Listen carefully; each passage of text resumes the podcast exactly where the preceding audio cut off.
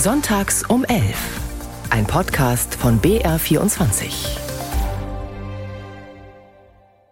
Morgen ist der 1. Mai und viele von uns können sich über einen freien Tag freuen. Der 1. Mai, der Tag der Arbeit, ist ein gesetzlicher Feiertag, an dem traditionell die Gewerkschaften bei Kundgebungen und Demonstrationen auf Missstände in der Arbeitswelt oder auf soziale Verwerfungen aufmerksam machen.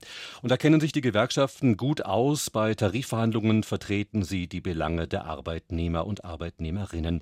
Sie sind bereit, den Forderungen mit Warnstreiks Nachdruck zu verleihen wie zum Beispiel im laufenden Tarifkonflikt bei der Bahn. Und da liegen die Fronten auch nach dem letzten großen Streiktag am Freitag vor einer Woche weit auseinander, wie die Statements der Vertreter der Gewerkschaft EVG und der Bahn zeigen. Dieser Streik ist völlig unnötig, völlig unnütz. Die EVG hat mit der Aktion aus unserer Sicht Maß und Mitte völlig verloren. Und es geht jetzt darum, am Verhandlungstisch Lösungen zu finden und nicht einfach mutwillig Streiks loszubrechen. Wir wollen natürlich in erster Linie die Arbeitgeber treffen. Die Verantwortung für einen solchen Streik liegt immer beim Arbeitgeber, der nicht dazu in der Lage ist, uns ein verhandlungsfähiges Angebot vorzulegen.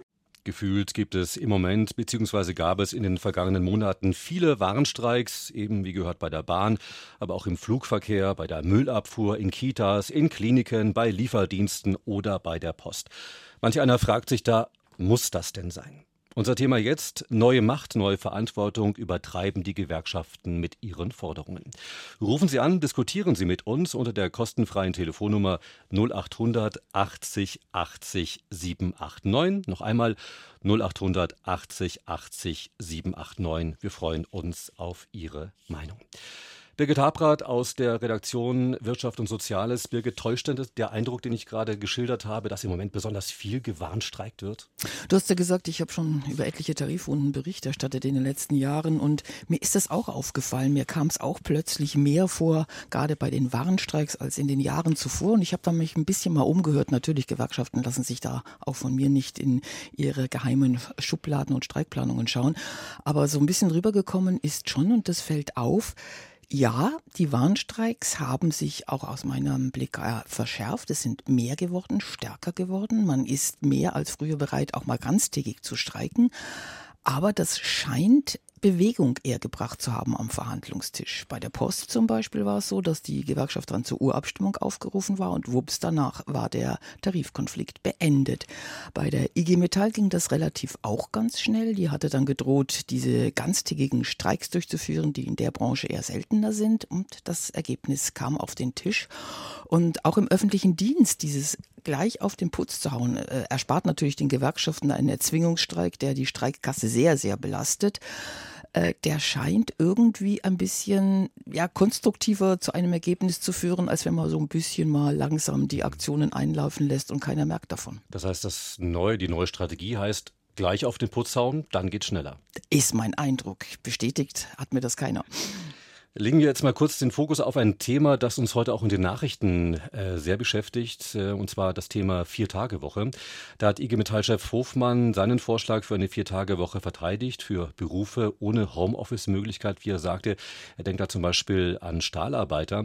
Und was DGB-Chefin Fahimi davon hält, hat sie in unserem BR24-Interview der Woche gesagt, das du übrigens, Birgit, mit ihr geführt hat. Hören wir uns mal rein. Ich finde das eine ganz prima Idee. Ich finde, die Vier-Tage-Woche ist etwas, was tatsächlich in eine moderne Arbeitswelt sehr gut passt. Was jetzt aber für die politische Debatte gerade sehr interessant ist, dass die verschiedenen Modellversuche, die es gibt, in Deutschland, aber auch im Ausland, zeigen, dass im Übrigen die Vier-Tage-Woche eben nicht weniger Leistung erbringt, sondern im Gegenteil, dass die Effizienz sogar und die Produktivität sogar gesteigert werden kann. Insofern würde ich mir in der Tat wünschen, dass mehr Arbeitgeber offen sind für solche Modelle. Also DGB-Chefin Fahimi ist für eine Viertagewoche bei vollem Lohnausgleich. Da sagt jetzt der Hauptgeschäftsführer des Arbeitgeberverbandes BDA, Steffen Kampeter, das ist eine Milchmädchenrechnung. Auch das haben wir heute bei uns in den Nachrichten gehört. Birgit, wer hat denn jetzt recht?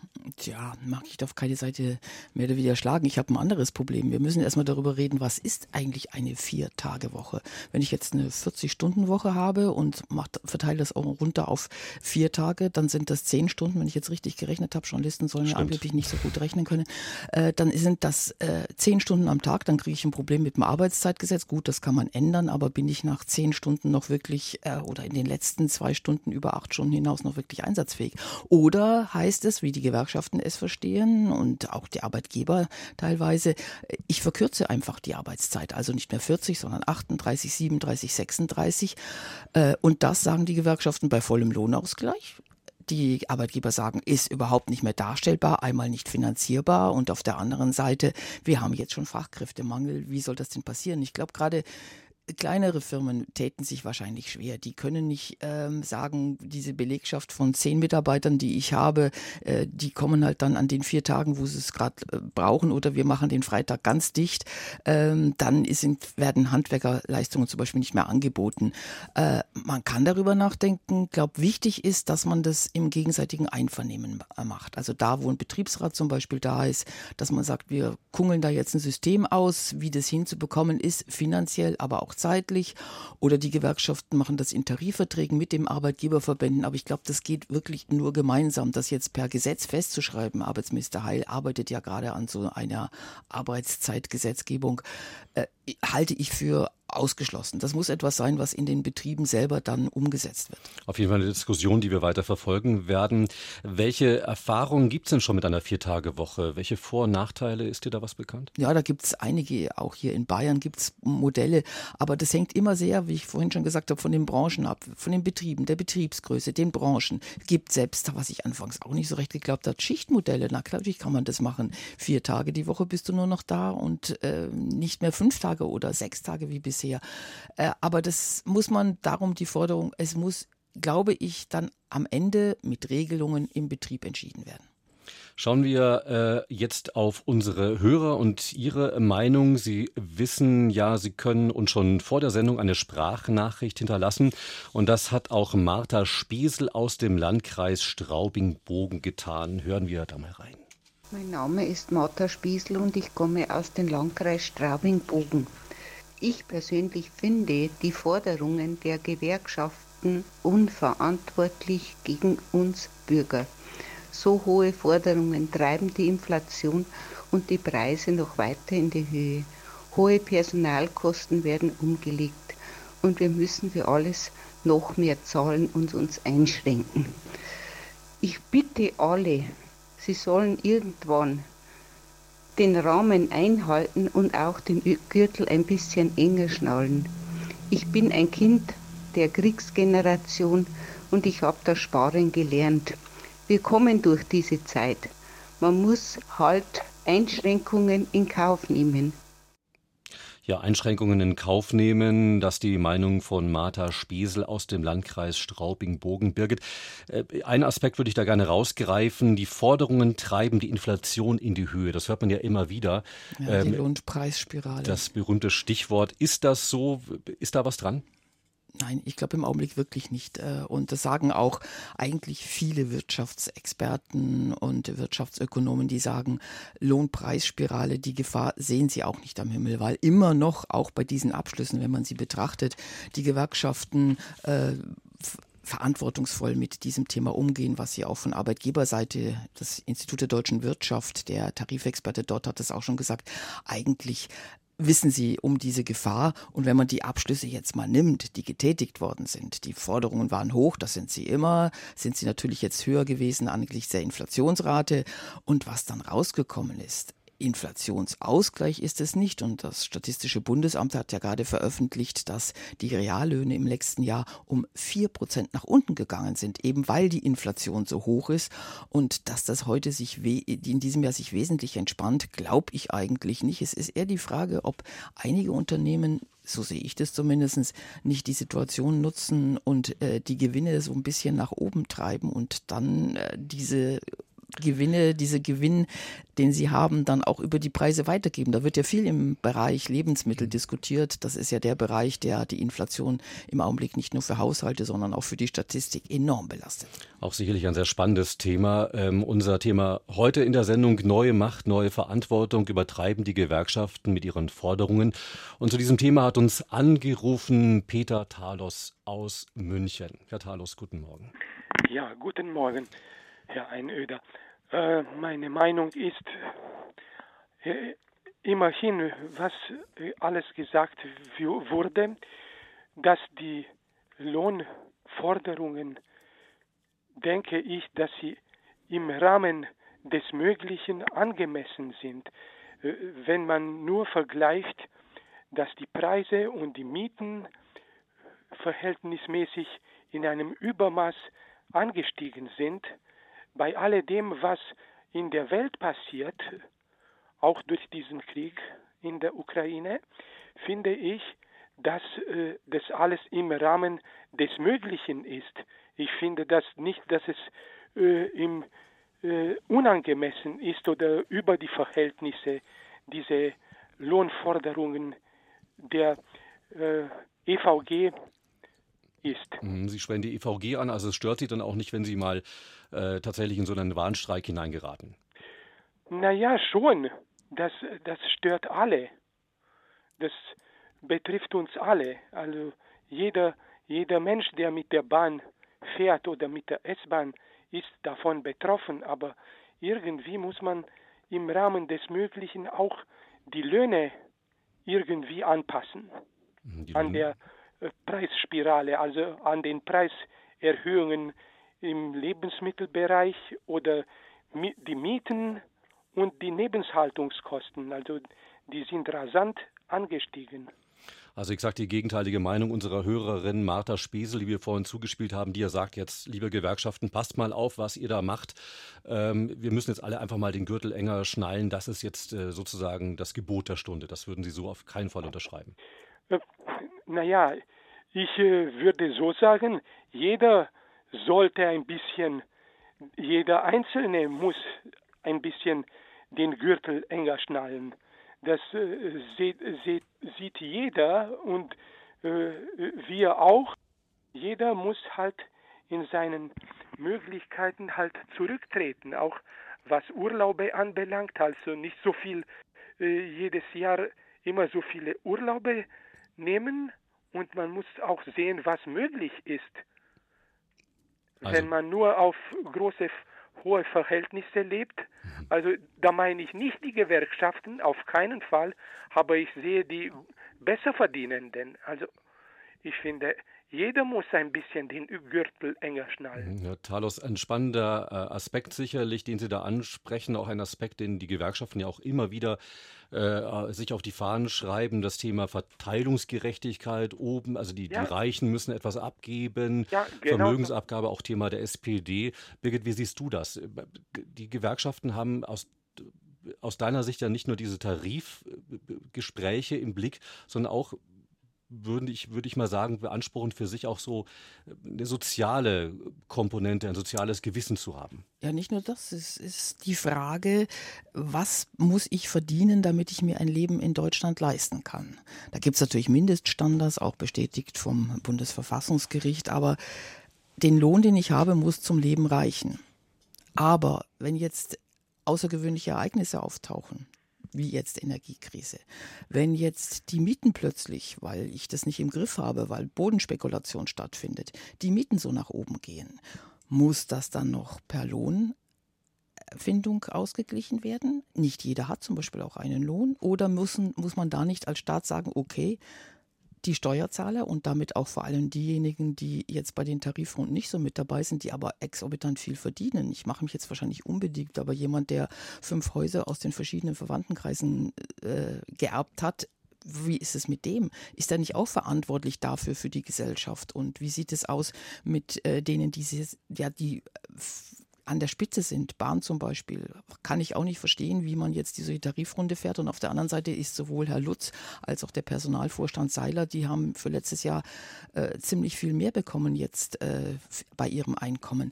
Also äh, da muss man schauen, oder auch Politik, muss ich nicht etwas tun gegen diese starken Mietpreisbremsen? Ich kann natürlich sagen, ich hole es mir den Lohn unten wieder raus. Ich kann auch sagen, Leute, da fahren wir gegen die Wand. Die Firmen können da auch nichts mehr machen mit höheren Löhnen.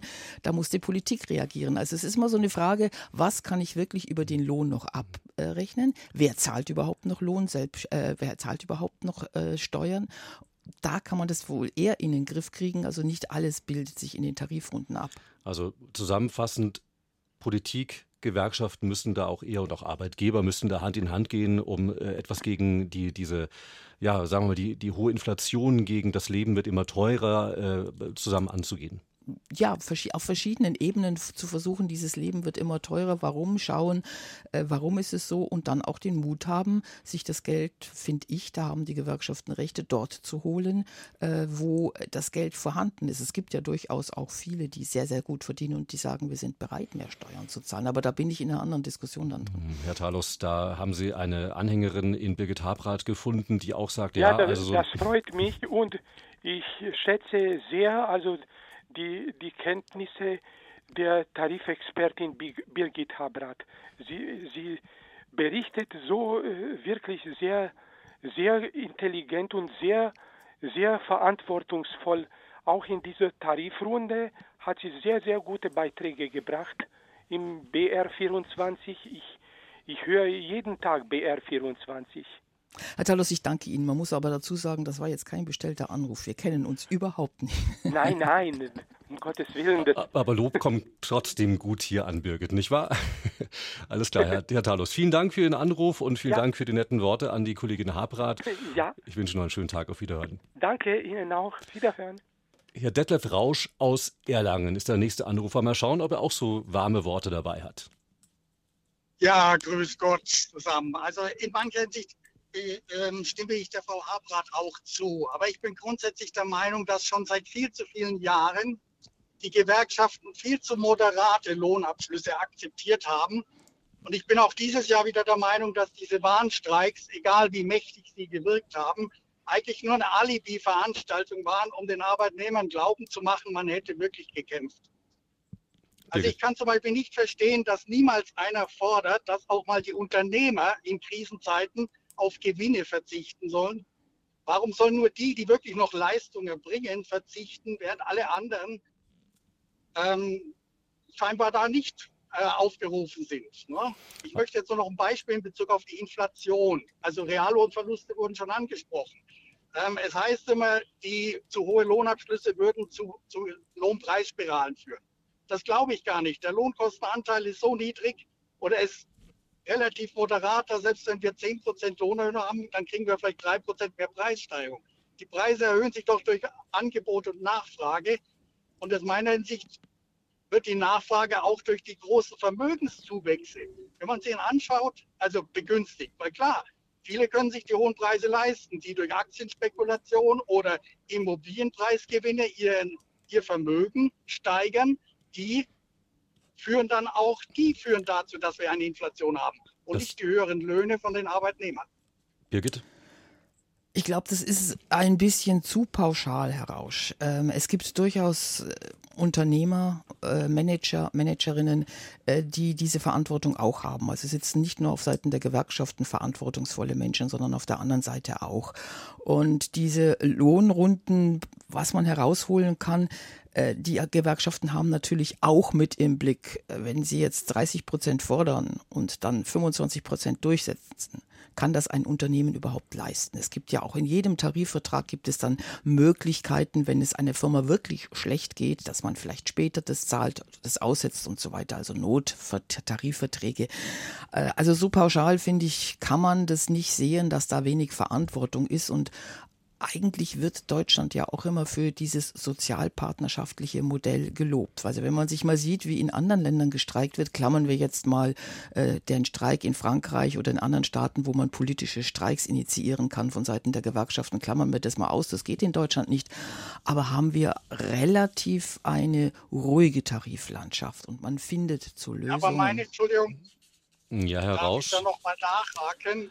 Ich, ich verstehe Sie auch meine richtig. Forderung wäre ja, ja, ich verstehe Sie richtig. Also Ihnen ist, ist es gerade eben zu geräuschlos. Das ist, glaube ich, der Widerspruch jetzt ja, zu, zu, zu Birgit. Ja, man müsste eigentlich man mehr, mehr fordern. Und wie gesagt, ich erwarte nicht, dass Unternehmen Verluste ähm, hinnehmen müssen, wenn die Lohnsteigerungen zu hoch sind oder die Tarifanschlüsse zu hoch sind. Aber man könnte auch mal von Unternehmen erwarten, dass sie Gewinnrückgänge akzeptieren zugunsten vernünftiger Tarifabschlüsse oder Entlohnungen. Aber das ist die Gefahr, Herr Rausch. Hier wird scheinbar keine Mäßigung erwartet oder eingefordert, dass auch die Gewinne sich halbieren. Ja, gut, es gibt, es gibt, vor den, ja. Es gibt natürlich größere Unternehmen, die haben dann vor allen Dingen auch die Dividenden da im Blick, aber es gibt auch diejenigen, die sagen, wenn ich keinen Gewinn mache, kann ich auch nicht investieren. Und investieren heißt natürlich auch Arbeitsplätze erhalten, Arbeitsplätze schaffen. Ich das ist jetzt bei mir so ja, im glaube, Idealfall. Aber äh, weil Sie sagen, die Gewerkschaften müssen mehr fordern, die Gewerkschaften müssen aber auch darauf achten, dass sie diese Forderungen dann auch wirklich durchdrücken können. Und nichts ist schlimmer für eine Gewerkschaft, wobei man, wir redet immer Gewerkschaft, das sind ja eigentlich alle Mitglieder zusammen. Nichts ist schlimmer, als wenn man ganz hohe Erwartungen äh, bei den Belegschaften äh, weckt und sie dann auf die Straße holt und dann anschließend äh, klein beigeben muss und sagen muss, naja, so ganz hat das nicht geklappt. Da haben Gewerkschaften natürlich auch immer Angst davor und ich finde einen relativ realistischen Blick auf die Lage. Herr Rausch, ich habe das Gefühl, Sie, Sie beide kommen jetzt da nicht mehr zusammen, oder? Nein, nein. Da, das soll auch so sein. Deswegen zu sehr zugunsten der Unternehmen. Genau deswegen diskutieren wir auch heute darüber und äh, das ist, das ist ja auch mal ganz spannend, wenn man da einen Widerspruch aushält. Herr Rausch, vielen Dank für den Anruf und ich wünsche noch einen schönen Sonntag. Wiederhören, tschüss. Reinhard Opel nehmen wir noch in die Sendung vor okay. den Schlagzeilen aus Giebelstadt. Ja, äh, also meine Meinung ist, um, um äh, Tätigkeiten wie zum Beispiel bei uns am Nachbarort gibt es jetzt Bäckereiverkäuferin, die macht es am Sonntag, Sonntagvormittag äh, vier Tage, äh, vier Stunden äh, Brötchenverkauf. Ja, um solche äh, äh, Beschäftigung attraktiv zu, zu halten, müssten die Lohnnebenkosten gesenkt werden. Wenn ich heute eine Lohnerhöhung habe, komme ich in die Progression rein. Ich habe ja äh, immer weniger netto als brutto. Und äh, um solche Tätigkeiten auch die Krankenschwestern der Nachbarschaft, die Altenpflegerin der Nachbarschaft, die auch am Wochenende schafft, ja, um solche Beschäftigung attraktiv zu halten, müssten die Lohnnebenkosten gesenkt werden. Und eben und zur Refinanzierung müsste man halt dann praktisch mal an diese, wo ja vorhin auch schon mehrmals diskutiert worden ist, eine Art Reichensteuer wieder einführen. Die gab es ja früher mal, Vermögensteuer, ja. Und ist natürlich jetzt, äh, Finanzminister Lindner lehnt es ja kategorisch ab. Und das ist meine Meinung, eben um einfache Tätigkeiten für den Betrieb und für Arbeitnehmer, die am Wochenende schaffen oder nachts schaffen. Krankenschwester schafft auch nachts, ja, hier zu entlasten und zur Refinanzierung eben eine Art Eigensteuer wieder einzuführen, die wir früher schon mal hatten bei Kohl. Birgit. Kann man machen. Auf der anderen Seite der Lohnnebenkosten, da geht es um Krankenversicherungen, da geht es um die Beiträge zur Rentenversicherung.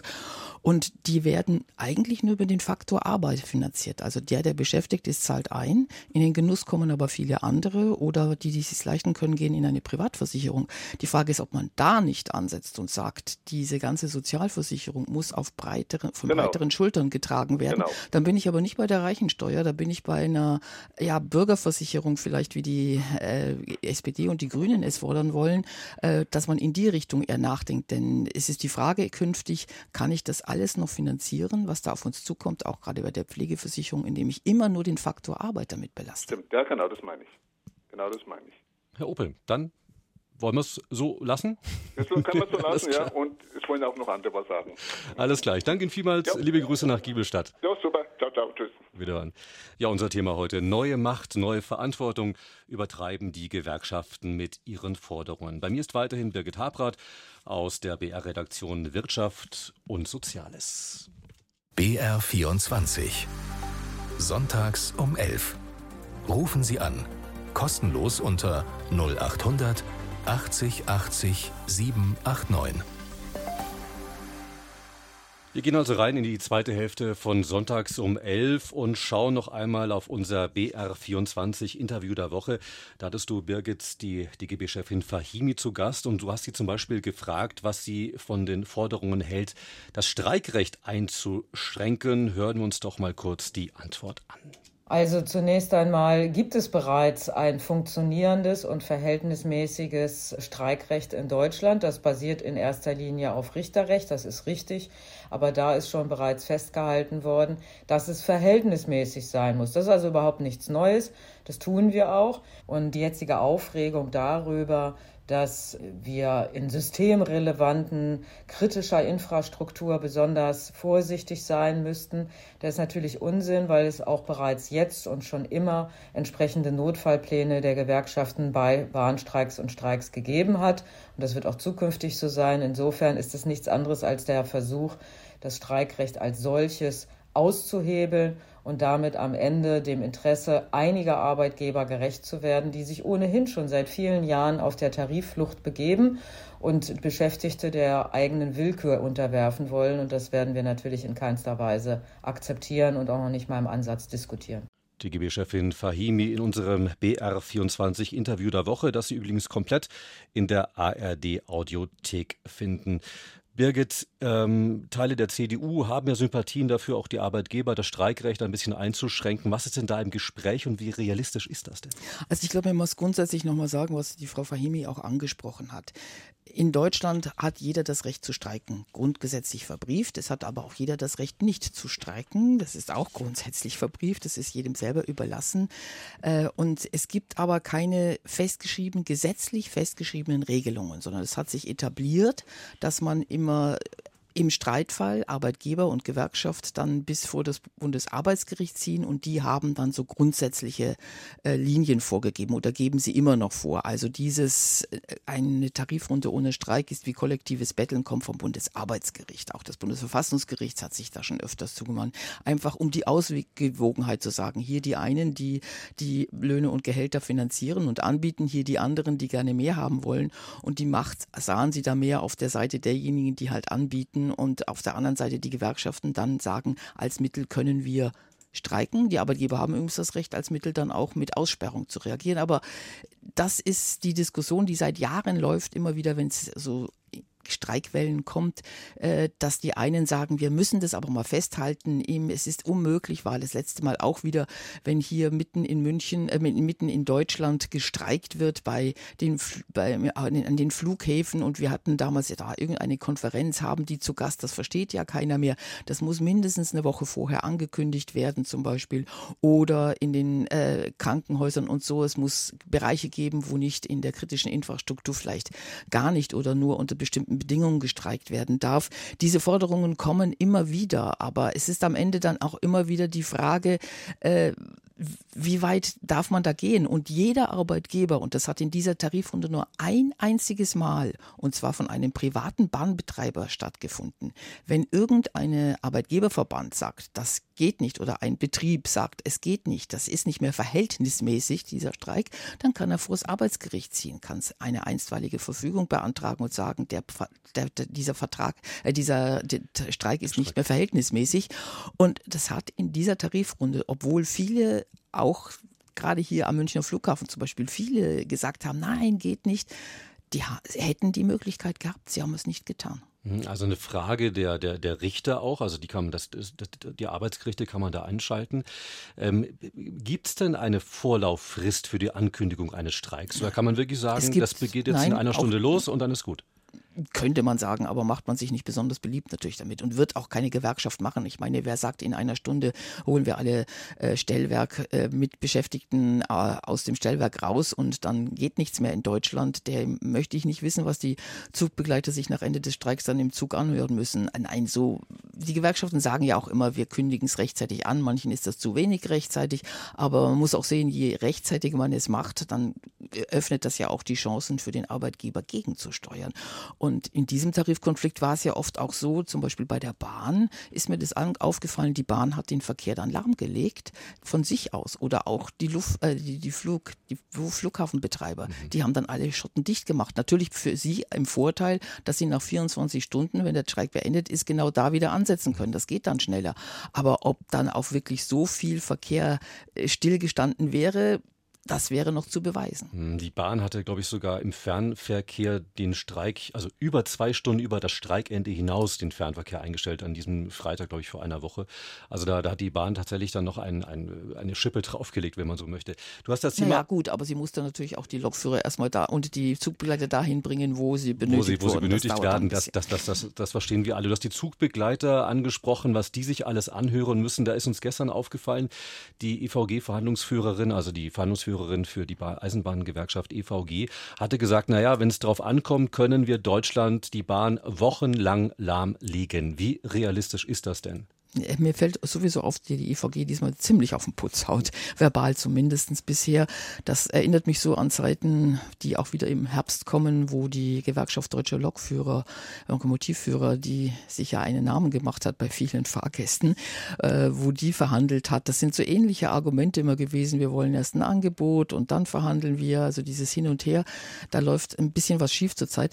Äh, flächendeckend lahmlegen ja, klar, können Sie vielleicht mal eine Woche, aber wie gesagt, ich weiß nicht, was in der Streikkasse drinnen ist und ich habe das Interview dann auch mal, das Sie gegeben hatten, mir genauer durchgelesen. So hat sie es auch nicht gesagt. Sie hat gesagt, natürlich könnten wir und äh, aber will, sie, will, will man das wirklich? Und äh, wenn man dann in Regionen streikt, die Streikstrategie macht, mal in Bayern, mal in Nordrhein-Westfalen und so, dann ist natürlich in Bayern lahmgelegt, aber woanders höchstens dann die Züge, die aus Bayern nicht im Fernverkehr nach oben fahren.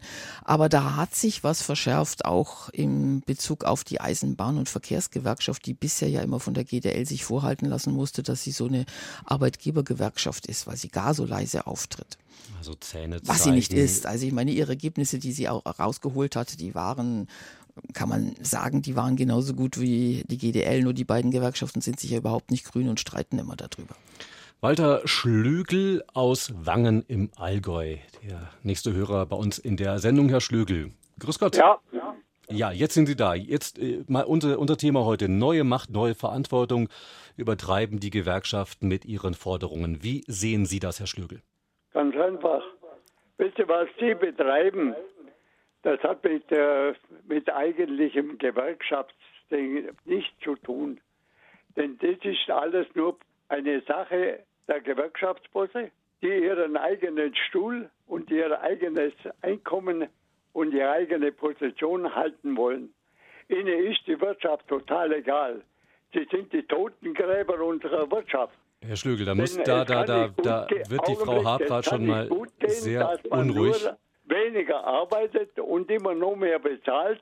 Wer soll das eigentlich noch kaufen, die Artikel? Also, Herr Schlögel, wir wollen, gehen das mal, wir gehen das mal gleich weiter an die Frau Habrath. Herr Schlögel, Sie hören mich, glaube ich, jetzt gerade nicht mehr oder wollen mich nicht hören. Das ist, glaube ich, nicht so sinnvoll, wenn wir diskutieren wollen, weil wir wollen gleich quasi den ersten Aspekt aufgreifen. Birgit. Ähm, also das ist nur eine Sache der Gewerkschaftsbosse. eigennützig, genau. Äh, eine Gewerkschaft ist ein basisdemokratisches äh, Organisation. Also da wird, sitzen Tarifkommissionen, die müssen erstmal die Forderung mit abstimmen, die müssen anschließend dann auch dem Ergebnis zustimmen. Und es gab ja auch schon Ergebnisse, die von den Tarifkommissionen, die ausgehandelt wurden von dem Verhandlungskommission der Gewerkschaft und dann anschließend von der Tarifkommission abgelehnt wurden. Also so äh, stark würde ich das nicht sehen. Und dass immer weniger gearbeitet wird, ein bisschen fehlt der Faktor Produktivität. Die Arbeitsleistung ist natürlich produktiver geworden, jetzt klassisch. Man setzt eine Maschine auf, ein oder künftig künstliche Intelligenz und das steigert natürlich die Produktivität. Ein, ein Aspekt möchte ich wirklich rausgreifen, weil du, du hast ja eben auch angedeutet, dass man so ein bisschen mehr auf den Putz hauen muss, um sich äh, vielleicht im, im, im, im Vergleich zu anderen Gewerkschaften ein bisschen in den Vordergrund zu spielen. Vielleicht spielt der Herr Schlögel auf sowas an. Im Endeffekt, dass man das Gefühl hat, okay, die Forderungen werden immer größer, quasi um mehr Aufmerksamkeit zu erhalten, um mehr Berechtigung im, im Kanon der anderen Gewerkschaften zu finden. Naja, aber das sind Branchen, das sind Einzelgewerkschaften pro Branche. Das ist jetzt gerade mal in, bei der Bahn, äh, ist es so, dass das da zwischen der GDL und der EVG äh, mehr oder weniger sich zugespitzt hat. Aber ansonsten ist, ist es ja so, dass Tarifverträge immer für Branchen abgeschlossen werden. Und da gibt es dann natürlich auch andere Gewerkschaften, die christlichen Gewerkschaften zum Beispiel oder auch freie Gewerkschaften, aber nur innerhalb dieser Branche. Und da wird dann genau geschaut, das Tarifeinheitsgesetz hat das ja auch gesagt, wer ist eigentlich die mächtigste Gewerkschaft und die kann erstmal den Ton eingeben, angeben. Gehen wir doch mal ins Konkrete. Du, kennst dich da extrem äh, gut aus, das, das wissen wir. Ähm, wie, wie kommt denn eine Tarifforderung zustande? Also ein Vertrag läuft aus sozusagen, dann setzt sich wer zusammen und überlegt sich, wie, wie, wie hoch gehen wir da? Naja, da sitzt dann Fragen, machen die erstmal Umfragen unter Mitgliedern und was ich da schon teilweise gehört habe, äh, das ist dann uferlos, was da gefordert wird, 30 Prozent plus und dann sagt man natürlich nein, die haben so eine gewisse Formel, man schaut sich die Inflationsrate an, die Preissteigerung, man zeigt sich die Produktivität an und zwar nicht die Produktivität des einzelnen Betriebes oder der Branche, sondern man die gesamtwirtschaftliche Produktivität und dann kommt da immer noch on top etwas, was man Umverteilung nennt. Das ist das, was heute auch schon angesprochen wurde, dass also die oberen Einkommen Einkommen ein bisschen weniger kriegen sollten als die unteren Einkommen. Das ist so die Marge im Augenblick noch. Ich weiß noch nicht, ob das auf Dauer zu halten ist, denn wir haben etwas, was Tarifrunden im Augenblick ziemlich bestimmt und auch was die Arbeitsanwerbung in den Betrieben ziemlich bestimmt, das ist der Fachkräftemangel. Und da sind Betriebe teilweise bereit, mehr zu zahlen, nur um Fachkräfte halten zu können, damit sie nicht woanders hinwandern und oder um Fachkräfte überhaupt bekommen zu können. Und das, glaube ich, könnte noch äh, ein Problem werden, denn nicht jede Firma kann sich das auch immer leisten. Und da bin ich mal gespannt, wie der Markt, wie man so schon heißt, darauf reagiert. Um, um beim Thema Tarife zu bleiben, das heißt, die Chance im Moment hohe Abschlüsse zu bekommen, ist gerade vor dem Hintergrund Fachkräfte zu halten eine gute. Ja, das kann man so sagen. Im Augenblick ist es für Gewerkschaften gut, dass sie, dass es einen Fachkräftemangel gibt, weil die Arbeitgeber dann sagen müssen, wir äh, ein bisschen drauflegen, damit wir die Kräfte halten können. Das hat man auch im öffentlichen Dienst gesehen. Da war ja die Krux, dass die kommunalen Arbeitgeberverbände, denen war vor allen Dingen wichtig, in den oberen Einkommensgruppen mehr herauszuholen, weil da sitzen die Spezialisten, die sie gern hätten. Was nicht heißt, äh, in den unteren Einkommensgruppen haben sie auch Probleme, an Kräfte zu kommen. Müllwerker, Pflege ähm, ist auch nicht so, dass da die Leute gerade strömen, um den Arbeitgeber öffentlichen Dienst zu haben. Martin Hosbach hat uns angerufen. Herr Hosbach, ich grüße Sie. Was Hallo, sagen Sie, übertreiben, ich grüße Gott, übertreiben die Gewerkschaften mit ihren Forderungen? Ich glaube nicht. Wir haben uns ja jetzt über die letzten Jahrzehnte ähm, in einer Situation manövrieren lassen, wo es für viele Leute in Deutschland schwer bis unmöglich geworden ist, mit einem Gehalt eine Familie durchzubringen. Da arbeiten dann beide Elternteile. Wenn das Kind krank ist, müssen die sich vom Arbeitgeber noch Vorwürfe machen lassen. Und vor dem Hintergrund glaube ich eigentlich, dass die Gewerkschaften nicht überschreiben, dass die eigentlich noch viel zu zahm sind, wenn man mal sich die Streiks in Frankreich anguckt. Und dass die Idee mit der Vier-Tage-Woche eigentlich eine sehr gute ist und ein Schritt in die richtige Richtung. Das heißt, wir müssen, glaube ich, einen, einen Punkt aufklären. Frankreich und Deutschland, was Streik angeht, ist nicht vergleichbar, Birgit? Also wenn der Herr Heil auf die Idee käme, bei uns die Rente mit 80 auszurufen, äh, können die Gewerkschafter privat auf irgendwelchen Demonstrationen teilnehmen. Aber es gibt nicht die Möglichkeit, einen Warnstreik zu machen, also den Betrieb oder Betriebe lahmzulegen oder nicht zur Arbeit zu gehen. Dieser politische Streik ist bei uns im Augenblick nicht machbar. Das könnte man gesetzlich ändern und sagen, ja, geht, aber so wie in Frankreich, das geht natürlich nicht. Also das zur, zur Einordnung. Äh, Herr Hosbach, also in, im Großen und Ganzen sind Sie mit der Arbeit der Gewerkschaften, so wie Sie sie im Moment leisten, zufrieden? Naja, ich meine, es stört mich natürlich auch, wenn ich mal einen Zug nicht kriege oder der Post, die Post nicht kommt. Aber das Ziel, was damit erreicht werden will, das, das ist das wohl wert. Also ein verständnisvoller Herr Hosbach, Birgit?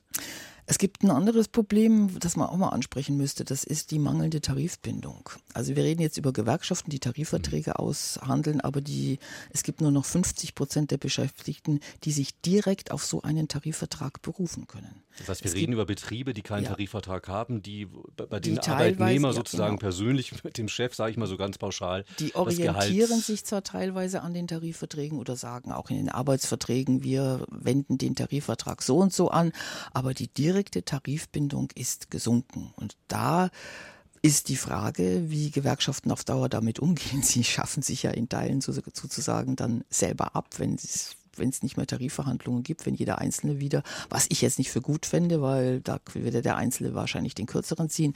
Aber dann ist die, reden wir hier nicht mehr über Tarifverträge, dann reden wir über Arbeitsbedingungen, die ich selber irgendwie aushandeln muss. Das heißt, die Gewerkschaften müssen aus deiner Sicht aufpassen, dass sie sozusagen im Gespräch bleiben, dass sie mit am Verhandlungstisch bleiben. Ja, sie rufen jetzt nach dem Arbeitgeber. Es gibt ja, äh, nach dem Gesetzgeber, mhm. es gibt ja auch die Möglichkeit in vielen äh, Unternehmerverbänden, dass man OT-Mitgliedschaft hat. Das heißt ohne Tarif. Da werden die Leute betreut und beraten. Aber eben, sie müssen nicht den Tarifvertrag übernehmen, wie das sonst üblich ist, wenn ich in einem Arbeitgeberverband äh, bin. Sie berufen sich immer darauf und sagen, und das stimmt natürlich, Tarifautonomie heißt auch, dass ich eben nicht Mitglied bin, dass ich sage, nein, äh, ich will mich nicht einem Tarifvertrag unterordnen oder das, was da kollektiv ausgehandelt wird, das ist die sogenannte negative Tarifautonomie. Die Möglichkeit gibt es und ähm, es ist einmal in den letzten Jahren, es war, eine Zeit lang war eine Hochzeit dieser OT-Tarifverträge, so ganz äh, populär ist es nicht mehr. Nächster Anrufer bei uns in der Sendung ist Ingo Kiebel aus Landshut. Herr Kiebel. Ja, guten Morgen. Grüß Gott, Frau Habrath. Grüß Gott, Herr Einöder. Fehlt bloß noch der Nützel. Da werden alle beieinander. ich höre euch, ich höre euch seit Ewigkeiten. Früher Bayern 5, jetzt halt BR 24. Aber ähm, also ich bin jetzt 74 geworden und äh, auf dieses Thema, was das, unser Thema heute ist, das wird von den Medienmachenden immer schon so gestellt. Und wenn sie natürlich am Flugplatz oder am Bahnhof sich hinstellen und nur die Leute dort äh, interviewen, die sich da seit Stunden vielleicht die Beine in den Bauch stehen, dann sind die natürlich alle stinkesauer. Aber ihr habt es doch an euch selbst gemerkt.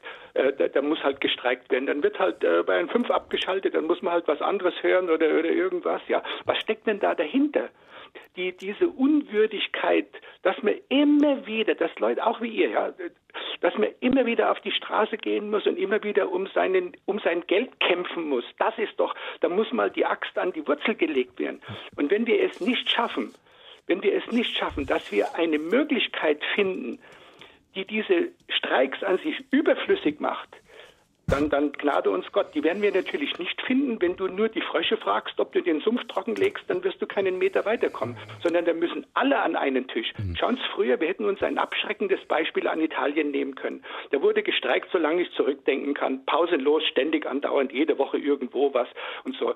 So, und warum war das so? Weil schon vor vielen, vielen Jahren wurde alles privatisiert und das hat man das bei uns gemacht. Früher gab es halt die Bundesbahn, die Bundespost und das Beamtengesetz hat das ohnehin nicht zugelassen, hätte auch keinen Sinn ergeben, weil, weil, das, weil das alles schon geregelt war. Bis zu seiner Pension wusste der schon im Voraus, was da passiert. Also Streik braucht es da nicht und so. Aber Herr Kiebel, ich würde ich würd gerne, also ich, ja, und jetzt, ich wollte noch einen, ja, bitte, einen Vorschlag bitte. machen, nicht ja. immer nur, nur maulen. Exakt, exakt. ja, das wäre jetzt, ja, mal, wär jetzt mein Wunsch gewesen, ja. Ja, dass wir eine Möglichkeit finden, beispielsweise äh, könnte das denkbar sein, das war jetzt so eine Idee halt, dass man sich vielleicht an diesem imaginären Warenkorb oder wir können uns ja nicht am, an den Preisen am, am Spotmarkt in Rotterdam orientieren oder so, ja, sondern an dem, vielleicht an diesem imaginären Warenkorb oder am, am, am DAX oder irgendwas, ja, was dann, was die Löhne dann auch regelt.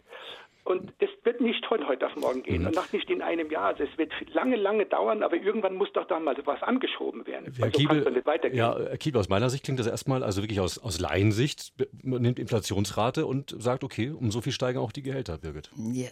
Ja, beispielsweise. Ja, das, das war, in, das war in Italien die Scala Mobile, die hat man mal ausprobiert. In Belgien gibt es sie immer noch, aber konditioniert.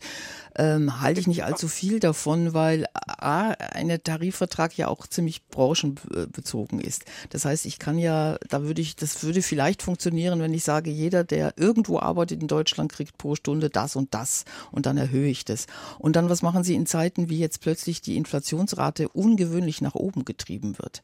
Welcher Betrieb soll das dann noch finanzieren? Das ist so ähnlich wie die Diskussion um diese Index, Indexmiete, wo man gesagt hat, ja, äh, ich möchte auch, ich binde mich dran, das ist natürlich super in Zeiten, wo äh, die Inflationsraten niedrig liegen, super für die Mieter, weniger für die Vermieter. Auf der anderen Seite kippt das dann auch. Also ich glaube, dass dieses Aushandeln von Tarifverträgen und für mich gehört der Streik als Mittel jetzt einfach mal dazu, dass das sinnvoll ist. Ich habe ein anderes Problem. Also im Prinzip gilt ein Tarifvertrag nur für diejenigen, die ihre Verbände hinschicken, die auch Mitglied einer Gewerkschaft oder im Arbeitgeberverband sind. Aber die negative Tarifautonomie er sagt natürlich, es darf ja keiner benachteiligt werden, wenn er da nicht drinnen ist. Das heißt, die äh, Tarifrundenergebnisse werden eigentlich immer übertragen auf, auf die Mitglieder, die nicht in einer, auf die Beschäftigten, die nicht Mitglied in einer Gewerkschaft sind. Warum sollen die dann noch beitreten, wenn sie eh die Tariferhöhung kriegen? Das heißt, ja, ja, natürlich, das ist klar, die, die, das sind halt die Trittbrettfahrer und so, das ist schon alles richtig. Aber das wird halt immer sowas sein. Aber was Sie jetzt angesprochen haben, äh, dass wir jetzt momentan diese übernatürliche Teuerung dort haben, wir werden doch mal da wieder davon wegkommen, dass sich das mal irgendwie wieder nivelliert und wir können da nicht ewig davon ausgehen, dass diese Inflation, äh, dass das immer so bleibt oder so. Also ich gehe jetzt mal davon aus, von normalen Zeiten, Inflation, da müsste man halt eine Sonderregelung vielleicht irgendwie finden. Das ist jetzt schwierig. Sehen Sie, damit so es vermutlich wieder kompliziert. Dann, dann ja, ja, ab wann greift dann die Sonderregelung, ja. wann, wann nicht und so weiter. Und wenn ich jetzt, aus, ich, ich sage das heute, ich betone das, aus Laiensicht auch, äh, ich glaube, Tarifvertrag ist mehr als eine reine, reine Lohnerhöhung. Da steht noch viel mehr drin, oder? Ja, das ist, es gibt nicht, es gibt die Manteltarifverträge, die Arbeitszeiten regeln äh, oder die Pausenregelungen festschreiben. Also so ein Tarifvertrag, so ein Werk ist ja, regelt eigentlich alle Arbeitsbedingungen äh, oder alle Bedingungen, unter denen Beschäftigte arbeiten müssen. Und da muss man auch ein bisschen den Blick drauf haben. Da kommt man jetzt mit der Inflationsrate oder dem Warenkorb nicht gerade weiter. Mhm. Und was das Übrige noch angeht, weil er sagt, ja, die Arbeitszeiten und so. Wissen Sie, ich komme aus einer Zeit, da hat man 48 Stunden gearbeitet, dann ging es darum, dann hat man gekämpft um die 45-Stunden-Woche. Stellt euch das mal vor, das, wenn du das heute jemandem erzählst, dann sagst du, bist du aus dem Mittelalter, von was redest du eigentlich? Und so warum nicht gleich, äh, weiß nicht, dann nur noch drei Tage oder was arbeiten? Wie, sollen, wie soll das Ganze finanziert werden? Äh, das ist doch alles Unsinn. Ich finde diese, diese Diskussion, das ist doch eine, eine Phantomdiskussion, so kann es doch gar nicht weitergehen. Nein, also das ist die Forderung, also viele Beschäftigte möchten das halt gerne. Ob uns beiden das jetzt passt oder nicht, ist die Frage. Aber wie, mein Plädoyer ist da eben in die Betriebe reinzuschauen und zu sagen, die müssen das regeln, was geht, was nicht, wie kann ich es umsetzen. Es gibt ja auch das Problem, äh, teilweise, wenn ich dann die Vier-Tage-Woche habe und arbeite an einem Tag vielleicht mal länger, die bayerische Arbeits- und Sozialministerin hat das ja vorgeschlagen, dass man auch mal zwölf Stunden arbeiten darf. Äh, jetzt fragt sich natürlich, äh, da muss sie aber auch eine Kita finden, die so lange aufhat. Ne, man kann das an ganz anderen Beispielen noch klar machen. Also hier in Landshut ist ja die, die Gießerei von BMW, also wo die Motoren gegossen werden. Und wenn Sie da mal reingeschaut hätten und wenn das noch jemand da mit 68 womöglich oder mit 67 äh, da drin noch arbeiten soll, das ist doch für den völlig unmöglich. Also das ist ja ein, ein Unding irgendwo, ja.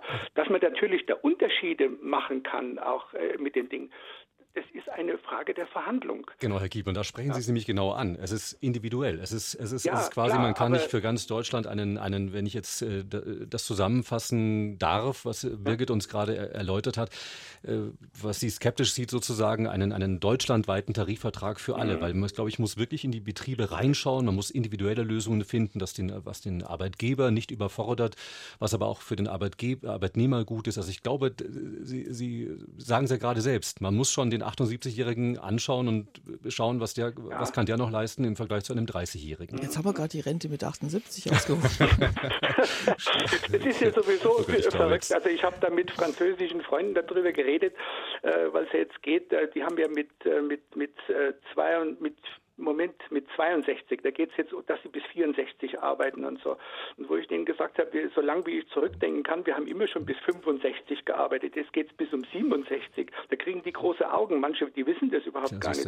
Da, da wissen ja. die Franzosen mal, wie gut es ihnen geht. Ja, eigentlich. natürlich. Die haben keine Vorstellung davon, wie gut es ihnen geht. Ja, manche arbeiten ja auch gerne länger, nur sollte es vielleicht freiwillig sein. Ja, da habe ich gesagt, glaubt ihr vielleicht unser, unser Wirtschaftswunder, was wir da als Wirtschaftswunder bezeichnen, das wäre vom Himmel runtergefallen. Das hängt da damit zusammen, weil unsere Väter die Ärmel hochgekrempelt haben und haben gewerkelt und, und haben sich nicht äh, am, am, Montag schon beschwert, oh, nur Herr Kiebel, Samstag wäre. Ja. Der also, Punkt ist angekommen. Ich danke Ihnen klar, für einen launigen Beitrag. Bleiben Sie uns okay, gewogen. Ciao. Und jetzt wollen wir noch äh, Leila ja, okay, Jakob in die Sendung nehmen. Wiederhören. Tschüss. Frau Jakob, Sie haben die Ehre, ja, die letzte, Tag, die erste Frau als Anruferin, als mhm. Live-Anruferin äh, heute wahr? zu sein. Ja, oh. tatsächlich. Gut. Ihre Meinung übertreiben die Gewerkschaft mit ihren Forderungen im Moment? Nee, finde ich überhaupt gar nicht. Ähm, ich war 20 Jahre in der Fliegerei tätig, in Köln-Bonn stationiert, rund um die Uhr. Und ich muss ganz ehrlich sagen, ähm, die Arbeit war toll, ich habe auch gut verdient, aber die Arbeitsbedingungen wurden immer schlechter. Man, wir, wir sind keine Computer, wir haben rund um die Uhr funktioniert und wir haben auch länger als 10, zwölf Stunden äh, sind wir durch die Gegend geflogen. Und ganz ehrlich, da, die Leute denken immer, die diskutieren nur, weil sie mehr Geld haben wollen darum. Nein, und wenn wir keine Gewerkschaften hätten, ich möchte nicht wissen, wo wir äh, 2023 wären ohne die Gewerkschaften. Gott sei Dank haben wir die. Also Plädoyer und, für die äh, Gewerkschaften. Und wir haben ja, Arbeitgeberverbände, muss man auch sagen. Jede Gewerkschaft braucht ein Gegenüber. Ja, Okay, gut. Aber es ist gut, dass es das alles gibt. Ich weiß noch, unser alter Airline von der der hat immer großartig verkündet, äh, Gewerkschaften machen wir nicht, die machen hier unser ganzes Airline-Business kaputt. Ja, da wären die aber, wären die aber gebraucht gewesen. Aber ja, dann haben wir noch das Thema vier, äh, äh, vier Tage Woche. Da bin ich auch ganz krass der Meinung, das sollten wir zumindest mal ausprobieren. Denn wir haben, äh, wir haben die Diskussion, ja, die Leute gehen nur arbeiten, um ihre Rechnungen zu bezahlen. Das wird immer krasser. Dann haben wir auch keine Wirtschaft mehr, weil die Leute können sich nichts mehr kaufen. Das ist eine Tatsache. So, die sind dann nur noch damit beschäftigt, die Rechnungen zu bezahlen. Ist das ein Leben? Nein. Wenn man aber sowieso als Arbeitgeber nicht bereit ist, mal weniger, äh, also mehr den Leuten zu zahlen oder die Inflation irgendwie auszugleichen, dann könnte man ja mal ausprobieren, nur als Versuchsprojekt für ein paar Jahre, die Arbeitszeiten zu reduzieren. Denn dann ich meine, wenn ich Mittwochs Bergfest feiere und Freitags ist, äh, äh, hänge ich in den Seilen und Samstag in der Kneipe, dann stimmt ja auch was nicht in unserer Arbeit. Frau Jakob, ich muss so. jetzt an der Stelle wirklich Ihren Leid, Ihr leidenschaftliches Plädoyer unterbrechen, weil wir jetzt auf 12 Uhr zusteuern. Was bedeutet, okay. dass, die, dass mir hier der Saft gleich abgedreht wird, mehr oder weniger. Aha. Und deshalb danke ich Ihnen vielmals für Ihren Anruf. Jetzt äh, muss ich Sie leider verabschieden. Auf Wiederhören. Birgit, das war nochmal ein leidenschaftliches äh, Plädoyer für die Gewerkschaften. Ganz kurz, steht uns ein Streikjahr bevor? Glaube ich nicht.